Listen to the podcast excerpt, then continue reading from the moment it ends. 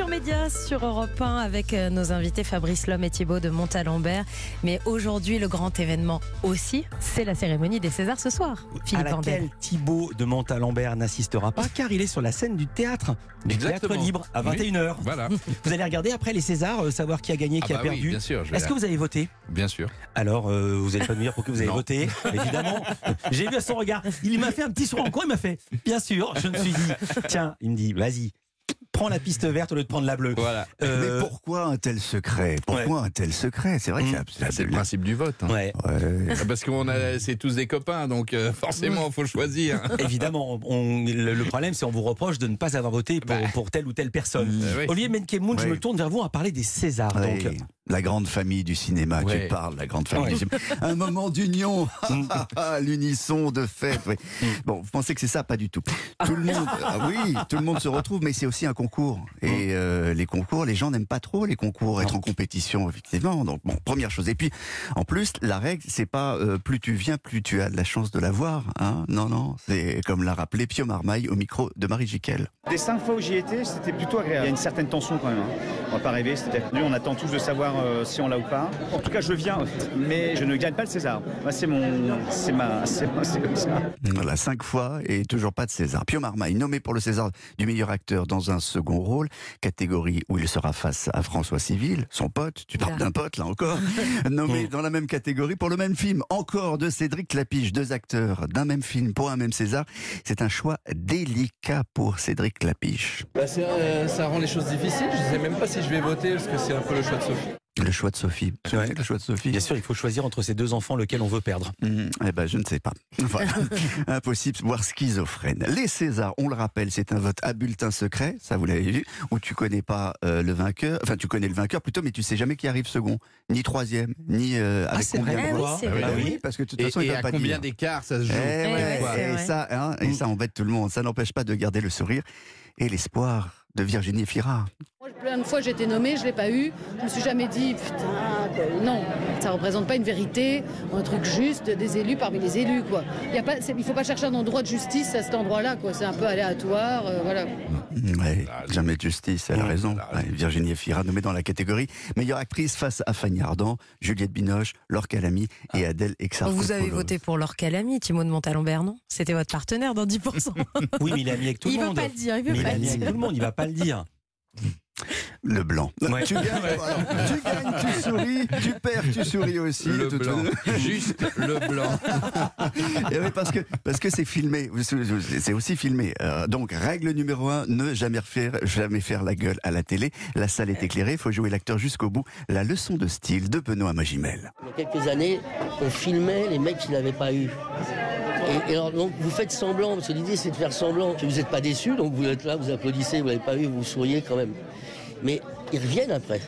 Et si vous tenez pas assez longtemps le sourire, on vous voit genre putain je l'ai pas eu l'enfoiré. je- Tu vois, il y a un truc comme ça. C'est assez étonnant, quoi. C'est assez drôle. Donc il faut essayer de garder cette. euh, De cette jouer à posture. l'acteur. Non, mais la déception, ça fait partie de. de... Ouais, c'est toujours ça. De toute façon, il peut y avoir qu'un seul à la fin. Il n'en reste qu'un seul à la fin. Je sais pas d'où ça sort, mais bah, il ne restera qu'un? il en restera qu'un. C'est qui? Ça vient d'où C'est l'île de la tentation. Ah bah voilà. Marie Jiquel. Voilà, Benoît Magimel nommé pour Pacifiction, Tourment sur les îles, face à Jean Dujardin, Denis Ménochet, Vincent Macaigne et Louis Garrel. Vous avez voté pour qui? Toujours pas. Toujours pas, toujours le blanc. Qui par ailleurs cette année, alors Louis Garrel qui par ailleurs cette année le recordman des nominations. Louis Garrel il y en a 11 pour sa comédie en forme de polar. L'innocent retenu dans les catégories meilleure film, meilleure réalisation. Bref, c'est le grand favori. Et dernière question, on parlait de musique. Si la soirée des Césars devait avoir une couleur musicale Alors, entre les comédies po- euh, policières, les enquêtes, les films sur les attentats, sur les ouvrières ou sur les joyeuses troupes de théâtre pendant les, les tristes années SIDA, quelle couleur donner à cette soirée? Euh, Il n'y avait qu'un compositeur pour répondre à cette question, c'est Alexandre Desplat, deux Oscars et quatre Césars pour nous le dire. D'abord des films qui ont marché, qui ont ému les gens. Beaucoup de films assez durs, assez forts, assez émouvants. Donc peut-être une musique plutôt sombre et tragique. Sombre et tragique. Ah, il Voilà. aime bien ça. Alexandre Desplat, nommé pour la musique d'un film sombre, non pas du tout sombre et tragique, Mm. puisque c'est un film de zombies de, de Michael- de Michel Avedel. Ah oui, c'est coupé. Ouais. Le fameux qui s'appelait Z, et Ouais, qui s'appelle. Coupé. Ah oui, ah oui. Avec un Z à la fin, parce qu'il y avait le Z sur les tanks et sur les Mais chars oui, mais oui, de Poutine. bien sûr. Bah Donc oui. c'était pas possible. Bah non. Non. La soirée sur Europe Bah, on se retrouve euh, pour euh, la préchauffe hein, Mhm. euh, dès 19h. Au dans bar le, hein, bah, non, dans le studio de Lionel Gougeot avec nos invités en direct de l'Olympia. Puis à partir de 19h45, le tapis rouge en direct animé par Laurie Cholevray et Didier Alouche en partenariat avec Canal+.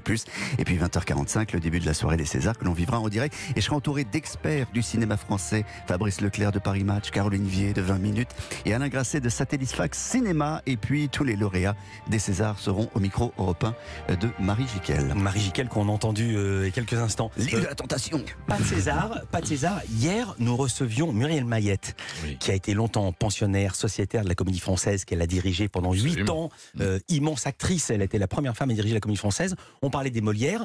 Elle n'a jamais reçu aucun Molière. Elle n'a même jamais eu une seule nomination. Nomination. Euh, et vous-même, Non plus.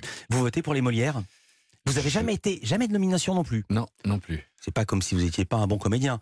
Non, mais bon, voilà, il y en a eu d'autres, donc Oui. je suis pas tout seul. hein. C'est opaque, opaque, les Molières. Il y a un Non, truc on avec est, les d'accord. opaque, On est l'élimination. d'accord. Vous en pensez quoi Non, j'en pense rien. C'est Ah. c'est c'est simplement, je crois qu'il n'y a pas eu euh, le spectacle ou le film qui a été porteur suffisamment pour que on, voilà, D'accord. je sois nominé Cette réponse est éminemment euh, diplomatique. et politique. Il est beaucoup de questions de diplomatie et de politique euh, quand vous êtes avec François Hollande. Il y a des passages assez incroyables quand il vous laisse assister à un match de foot. Ça, c'est la jeune fille qui regarde le match de Ouais. foot, la jeune journaliste, mais ça vous est arrivé à vous. C'est comment de voir un match de foot avec François Hollande? Ah oui, complètement. Et ben, c'est un peu déstabilisant parce que d'un seul coup, vous n'êtes plus avec le président de la République, vous êtes avec le- l'ancien ailier droit du FC Rouen qu'il a été dans sa jeunesse Ouais. et juste un pur, euh, un pur amateur, amateur de football. Donc euh, simplement, on ne pouvait pas se contenter de voir un match de foot avec quelqu'un qui n'est pas notre copain, qui reste le président de la République. Donc on a profité de ces moments pour lui faire parler du foot, mais de manière, j'allais dire, plus euh, sociétale, avec des propos euh, assez fameux, assez cash, euh, Ouais. que, que certains découvriront ou redécouvriront en, en voyant la pièce. Oui, il y a des choses, on a peine à le croire. Si vous ne dites pas que tout a été prononcé par François Hollande, on a parfois peine à le croire. Ça s'appelle Un président ne devrait pas dire ça. C'est le titre, évidemment. Pourquoi il était furieux? Parce qu'il l'a dit. Vous êtes réconcilié avec lui? Oui, euh, on, entretient des rapports, j'allais dire courtois. On s'est Mhm. revus. Euh, on l'a d'ailleurs avec Gérard Davet, on l'a réinterviewé pour quelques quelques enquêtes, notamment le livre qu'on a fait sur Emmanuel Macron il y a, il y a un an. Euh, on, donc on, on a on a on a on a encore des rapports cordiaux, ce qui prouve bien euh, qu'on ne l'a pas trahi. Oui, et puis ils font toujours des titres tellement sympathiques, Davet et l'homme. C'était quoi le titre du livre avec Emmanuel, sur Emmanuel Macron? Le traître et le néant. on, on essaie toujours d'être le plus sobre possible. Mais toujours, toujours, et bienveillant. Culture Média continue dans un instant avec le livre coup de cœur de Nicolas Caro. À tout de suite.